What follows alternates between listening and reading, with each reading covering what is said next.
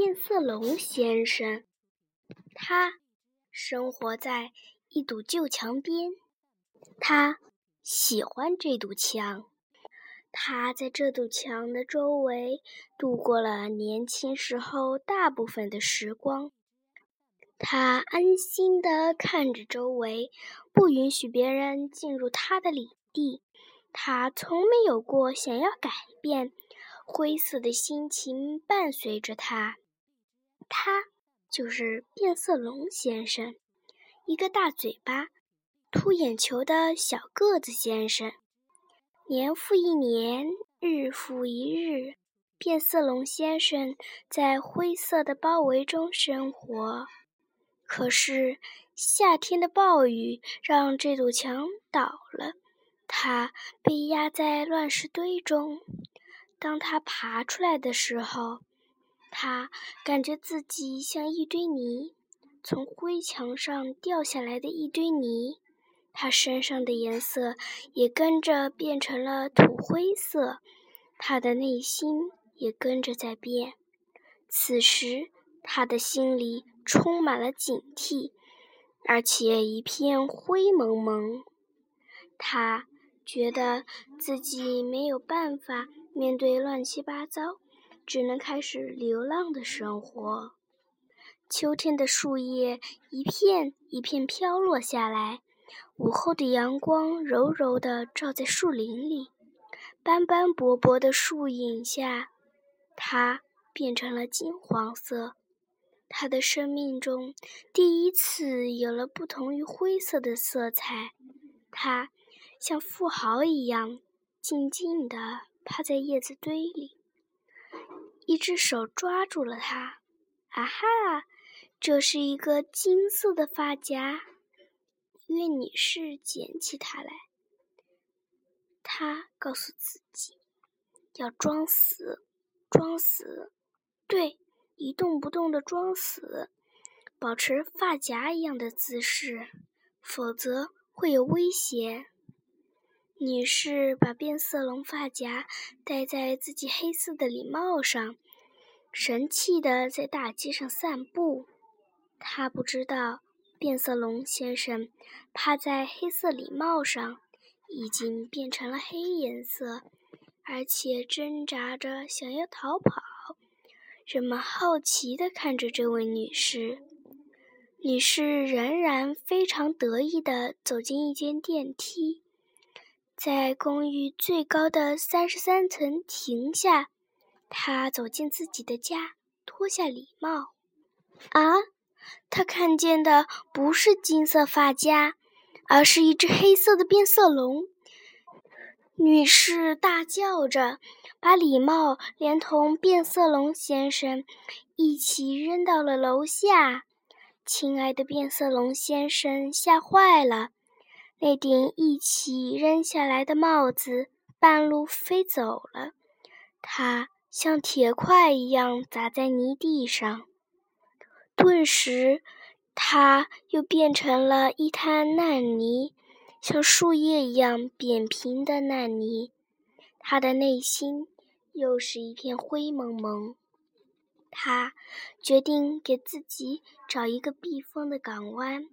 终于，他。找到了一个桥洞，桥洞下停着一艘蓝色的船。变色龙先生，变色龙先生慢慢的靠近船，变成了蓝色。蓝色常常会让人有些忧郁。变色龙先生就这样趴在船上，回忆着自己的过去，有点伤感。人们以为他是甲板上一颗蓝色的铆钉。从此，他跟着船去了很多陌生的港湾。有时候，海浪会冲上来，打得他浑身湿漉漉的；有时候，他也会去沙滩散步，让自己变成金黄色，直到遇到一只海鸥。这只海鸥有些霸道，我早就看出来了，你不是铆钉，你也不属于这条船。我要赶走你。”海鸥一直跟着这条船，他觉得蓝色的船应该是他的领地。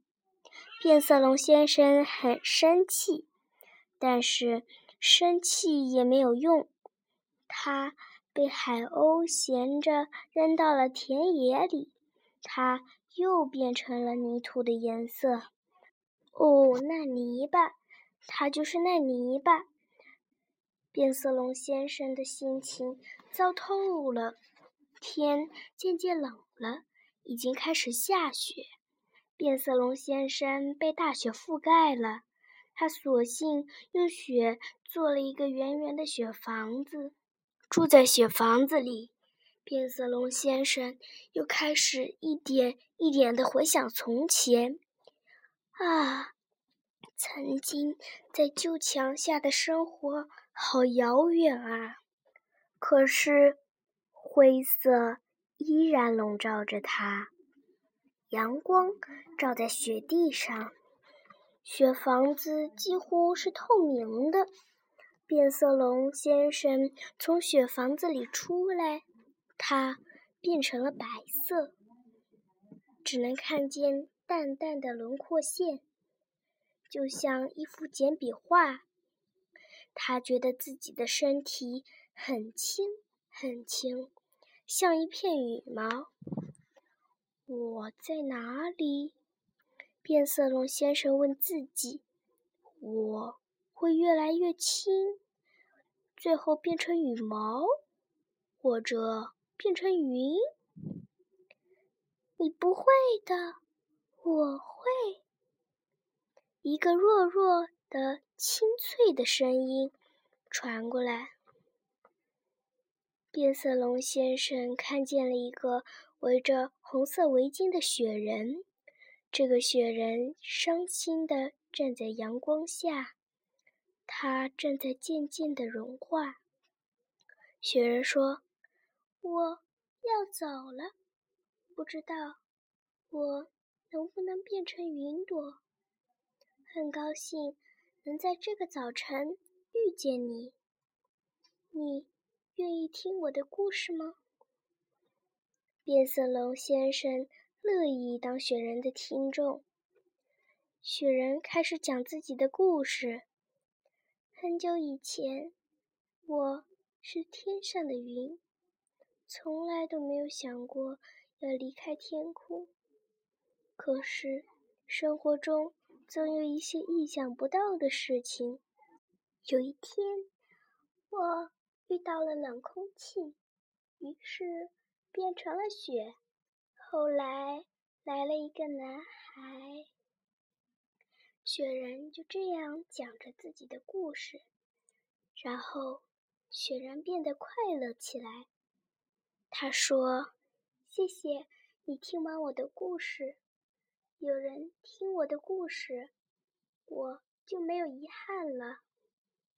我要走了，这条围巾用不上了。”送给你吧，雪人把红色的围巾送给了变色龙先生。变色龙先生祝愿雪人能重新变成云朵。就在雪人飞走的时候，变色龙先生变成了红色。变成红色的变色龙先生心情却有些蓝色。他第一次发现。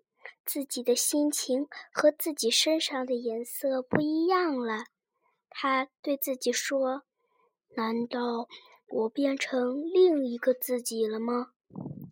他想了很久，想到了让他回忆的旧墙、秋天的金色，也想到了把他带到最高处再扔下来的海鸥女士，那只。带着他去远方的船，还有让他思念的雪人。最后，他快乐地想：经历的这么多，我也有自己的故事了。他就是变色龙先生，一个大嘴巴、凸眼球的小个子先生。他不再是墙边的变色龙先生，他变成了一个很有故事的变色龙先生。